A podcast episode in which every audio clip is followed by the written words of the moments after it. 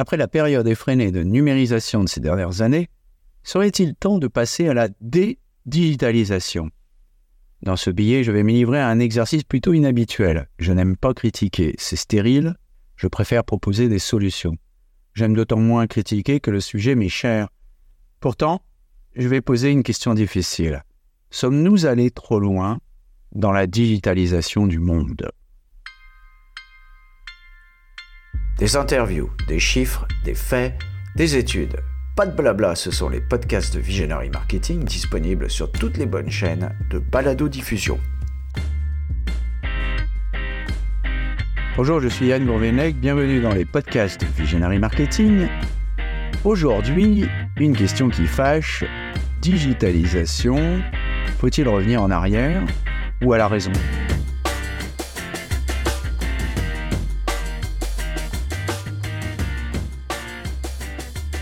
Sans exagérer l'impact de ces technologies numériques, dont les économistes débattent toujours, j'aime à penser que les métiers de tous les jours se sont beaucoup transformés, et souvent pour le mieux, grâce aux technologies de l'information. D'autres ont disparu, et bien d'autres disparaîtront encore, mais ça c'est un autre sujet dont nous traiterons un peu plus tard. Je prends ainsi personnellement un plaisir immense à utiliser ces technologies, à les maîtriser, mais aussi à apprendre à les regarder avec du recul. Et c'est ce dernier qui me fait m'emparer de ma plume aujourd'hui, même s'il s'agit d'une version très technologique puisque je dicte à mon ordinateur par la voix. Si je prends du recul par rapport à mon métier et que je fais abstraction du plaisir que j'éprouve à l'exercer et d'autre part du fait qu'il me fait vivre depuis si longtemps, je fais un constat quelque peu à rebours de ce que je lis et entends dans la sphère de la tech. Depuis plutôt trois décennies, j'ai participé à la numérisation dans une modeste mesure de certaines entreprises et de certains métiers. J'ai même eu le privilège d'assister aux prémices de cette digitalisation, euh, si on reprend ce terme, dès les années 60, puisque mon père travaillait dans ce domaine. En 1982, la préhistoire, j'effectuais mon premier stage avec un micro-ordinateur, et en réseau, s'il vous plaît. En 1983, je réalisais déjà mon premier dépouillement d'études informatisé sur tableur. J'ai eu la chance par la suite, et dès le début de ma carrière, de numériser les tarifs commerciaux, un travail qui aujourd'hui paraît encore innovant. J'ai introduit la webconférence chez un opérateur télécom 20 ans avant le confinement qui l'a fait découvrir à la multitude, et j'ai eu la chance de concevoir et déployer un des premiers CRM, ce qu'on appelait Salesforce Automation à l'époque, dans le monde en 1990, s'il vous plaît. Je ne reviens pas sur cela. Ces changements ont été, à mon avis, bénéfiques. Ces innovations étaient largement en avance sur leur temps, même si beaucoup de travail reste à faire. Depuis, nous avons assisté à une généralisation et une massification du digital. J'y ai participé également, j'y prends encore part aujourd'hui du mieux que je peux. Mais je pose aujourd'hui la question de savoir si, dans certains domaines, nous ne sommes pas allés trop loin, si le vrai sujet ne serait pas de digitaliser davantage, mais de le faire mieux et avec plus de discernement. En substance, c'est aussi ce que disent d'ailleurs Michael Tartar et David Fayon dans leur dernier bouquin, et dans une interview que j'ai réalisée sur ce site. En d'autres termes, s'il ne serait pas temps de procéder à une dédigitalisation de la société. Attention, je ne propose pas de brûler mes idoles d'hier, mais de poser la question de l'excès ou de la qualité de la mise en œuvre de cette numérisation. Et ceci notamment dans la digitalisation de certains services publics ou ex-services publics. Je suis conscient que cela ne va pas dans le sens de l'histoire. Enfin, cela n'allait pas dans le sens de l'histoire. Mais maintenant que tout le monde, sauf peut-être Donald Trump, se préoccupe à divers niveaux d'environnement et de responsabilité sociétale, selon le néologisme à la mode, c'est au contraire un sujet d'actualité brûlante, euh, sans jeu de mots. Cette réflexion me semble importante pour plusieurs points, certains plus importants que d'autres, que je vais essayer de décrire au travers de quelques anecdotes. D'abord les exclus du digital, condamnés à vivre hors de la société? Point d'interrogation. Les exclus du digital sont nombreux. Sans les citer tous, prenons déjà les personnes âgées, mais ce n'est pas tout. Il y a également les personnes illettrées ou analphabètes, allophones. Pour comprendre la différence, je vous invite à regarder les vidéos que nous avons réalisées avec Libre comme Lire, une association que nous soutenons. Je ne parle pas des problèmes d'illettrisme dans les pays émergents, mais sur notre territoire, notamment dans les Hauts-de-France. La moyenne en France, c'est 7% d'illettrés quand même, en 2011, et 11% dans les Hauts-de-France. Et aussi outre-mer, comme à La Réunion, alors là c'est encore pire, 22,6% de la population.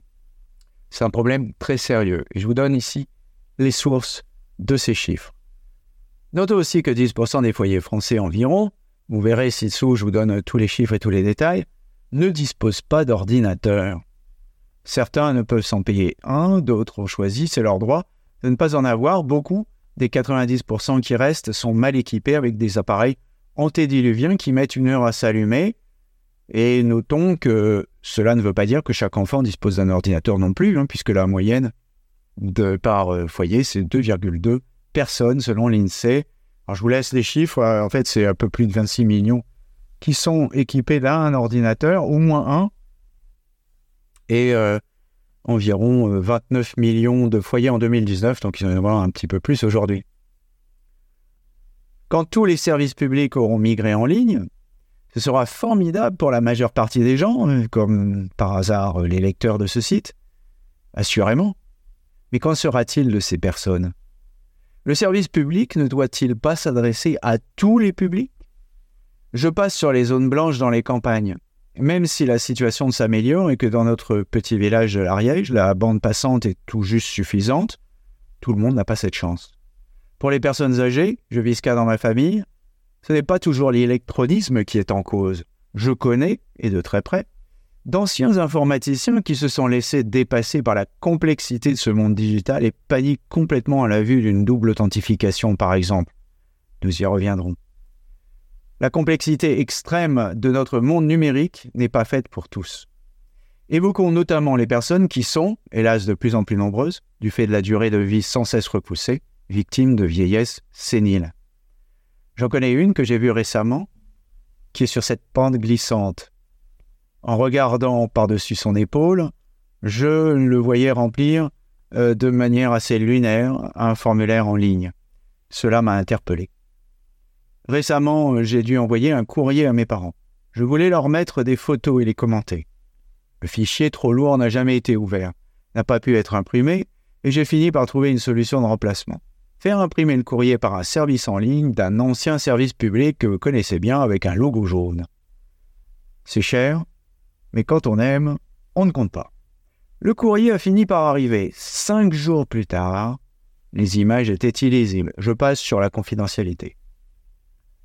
La prochaine fois, j'enverrai une vieille carte postale. Mon ami Xavier de Masdo me dit que c'est revenu à la mode, comme quoi les vieilles technologies. Mais les boîtes aux lettres aussi sont progressivement retirées. Rien que dans mon quartier à Paris, il faut beaucoup marcher pour en trouver une.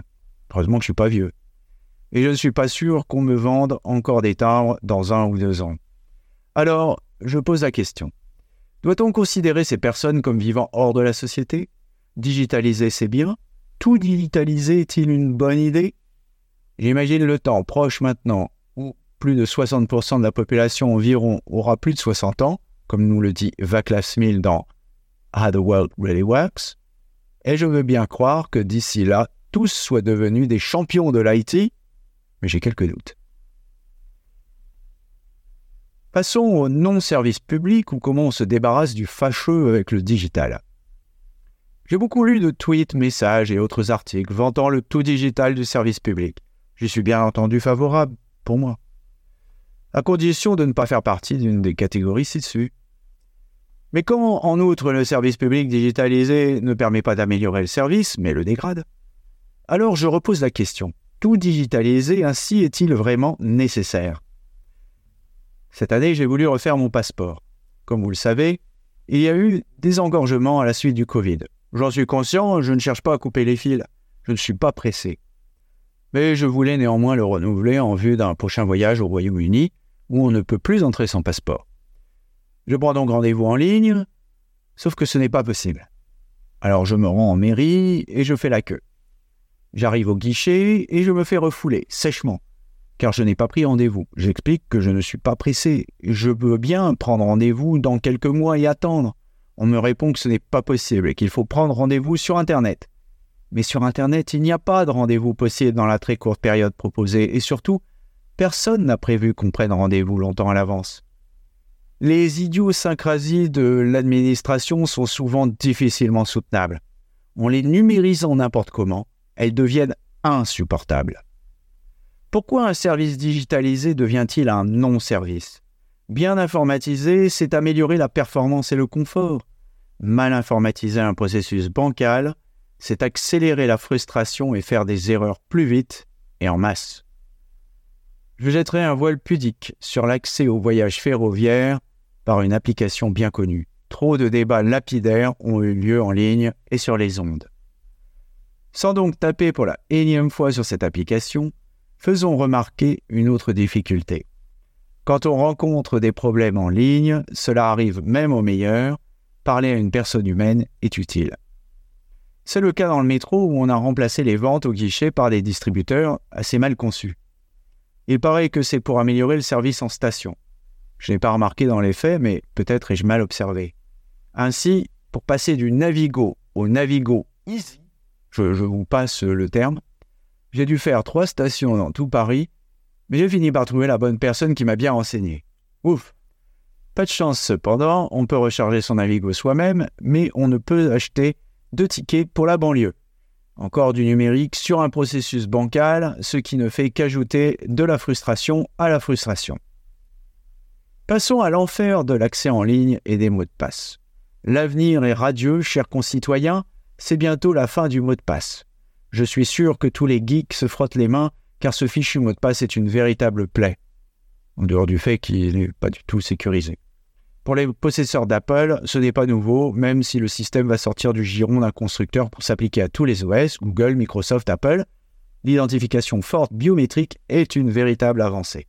J'ai un peu de recul sur cela, car je l'utilise en permanence depuis de nombreuses années. J'aime beaucoup ce système, le téléphone qui s'ouvre en le regardant, l'ordinateur qui se déverrouille quand j'ai ma montre au poignet, etc. Mais tout le monde n'aime pas la simplification, car ce qui me paraît simple ne l'est pas pour d'autres. La double authentification, par exemple, est un véritable cauchemar pour mon père qui n'arrive pas à s'en défaire. Sa banque ayant encore compliqué le système, il passe son temps à se faire sortir de l'appli et à oublier ses multiples mots de passe et codes de confirmation. Certaines semaines, je reçois un à deux mails de SOS. Ce n'est pas stressant que pour l'utilisateur, ça l'est aussi pour ceux qu'on appelle d'un doux euphémisme les aidants. Avec le nouveau système Passkeys, les utilisateurs avancés, dont les lecteurs de ce site, mettront fin aux mots de passe et les moins avancés à la liste papier sur laquelle ceux-ci sont inscrits. Les autres, qui n'ont peut-être pas de smartphone, continueront de ramer. Bref, nous n'avons pas fini de faire de la hotline. Passons au cloud, les partages de fichiers et les accès en ligne. Je suis un fan inconditionnel du cloud, même si je me pose quelques questions sur son usage et mon empreinte. Nous avons écrit les premiers livres de la collection à mon boss sur SkyDrive, l'ancêtre de OneDrive, puis les suivants sur OneDrive ou Google Drive. Mes logiciels sont dans le cloud, mes archives sont dans le cloud, mon disque dur et mes SAN sont dans le cloud. Et qui aime bien, châtie bien. Notons tout de suite que tout le monde n'aime pas le cloud.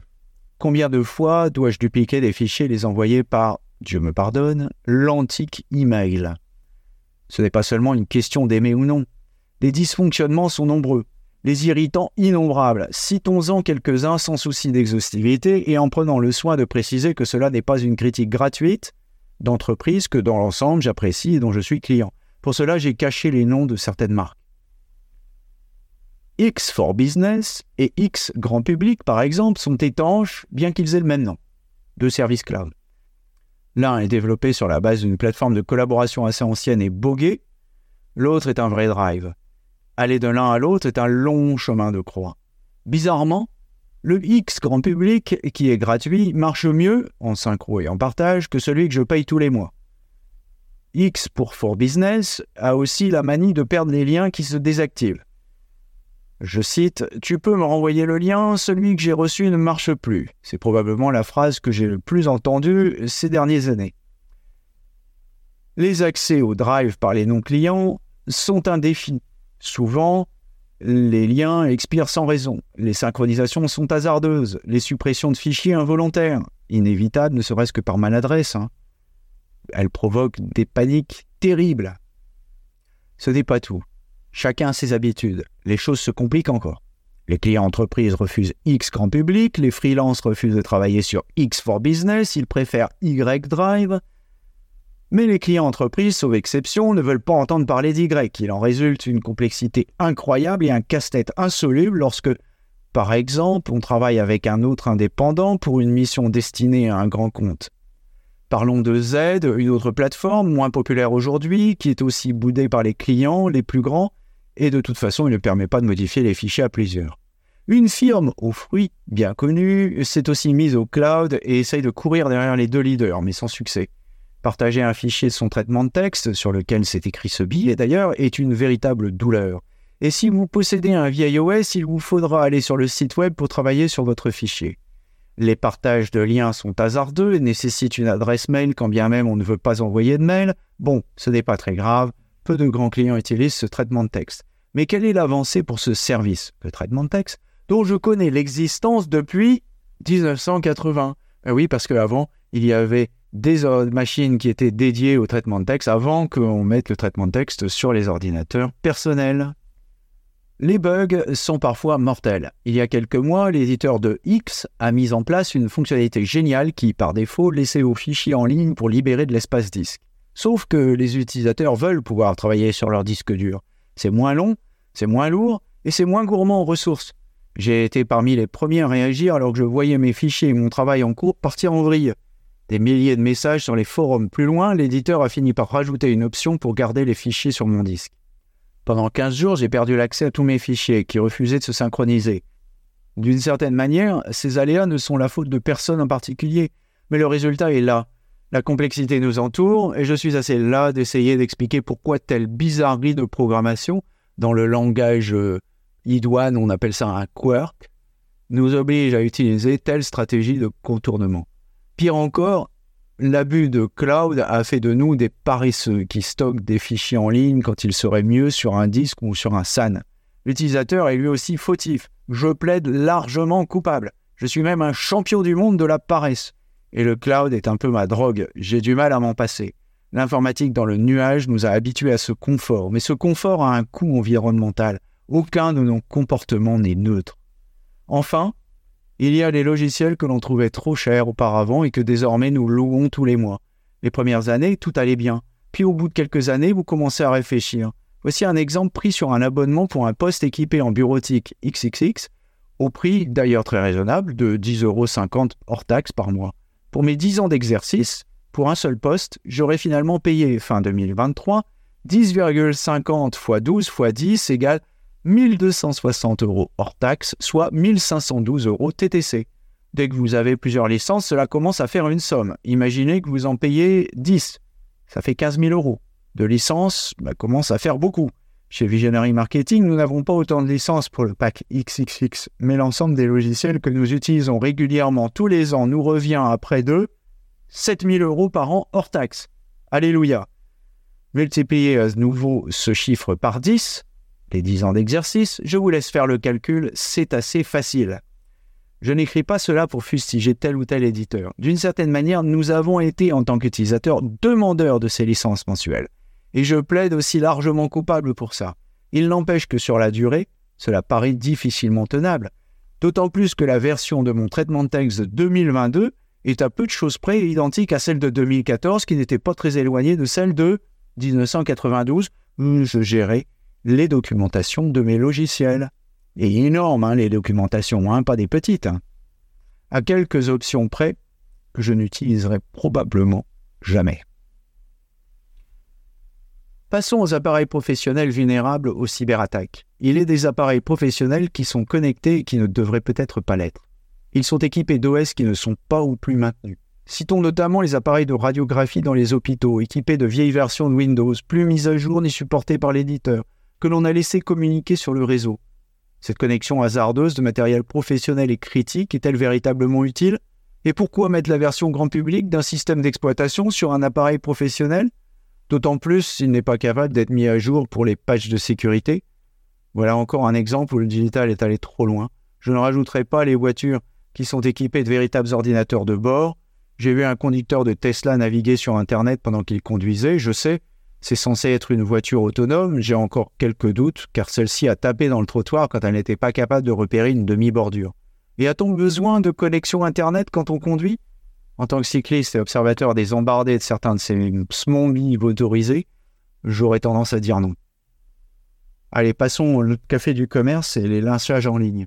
J'aime les médias sociaux, les discussions entre professionnels, vives mais rationnelles, les nouveaux amis que je peux me faire sur les réseaux, mais je n'aime pas le café du commerce sur les réseaux. Le café du commerce au café du commerce non plus, marqué. Mais le café du commerce sur les médias sociaux, ça devient une bombe sociale, car tout y est amplifié, surtout le mauvais. Là encore, je crois que l'on est allé trop loin. Et les enjeux de modération sur des systèmes devenus gigantesques sont ingérables aussi bien sur Twitter, Instagram et Facebook. TikTok et les autres suivront si ce n'est déjà fait. Passons à la digitalisation de la musique et le streaming audio-vidéo. J'aime la musique digitalisée. J'en suis un utilisateur pionnier. J'ai troqué ma chaîne IFI il y a 12 ans pour un système entièrement digital.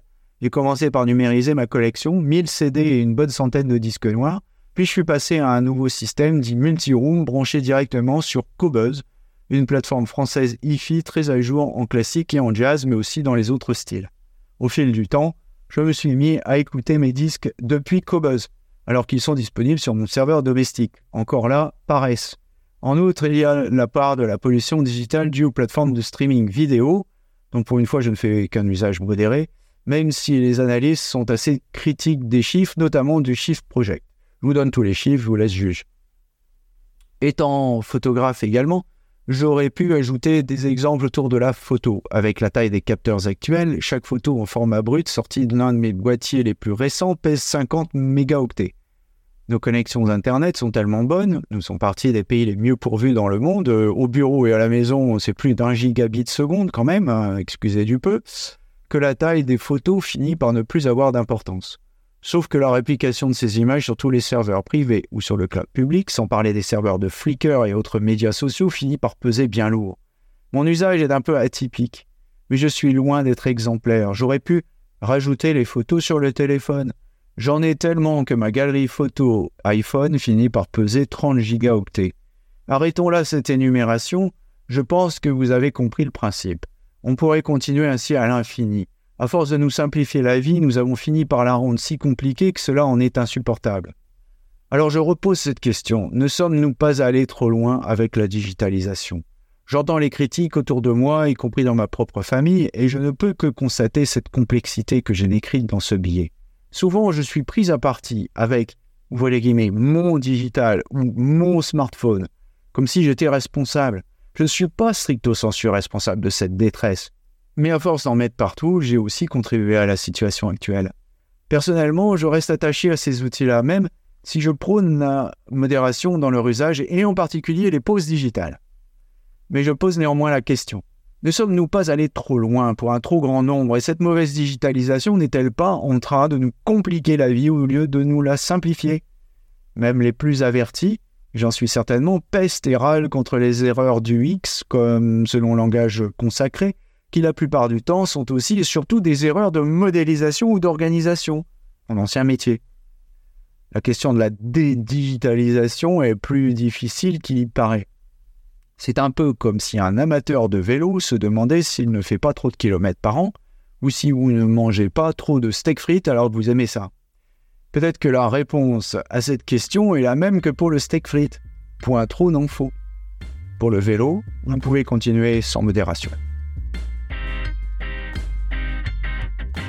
Surtout, n'oubliez pas de mettre une bonne note à ce podcast si vous l'avez apprécié.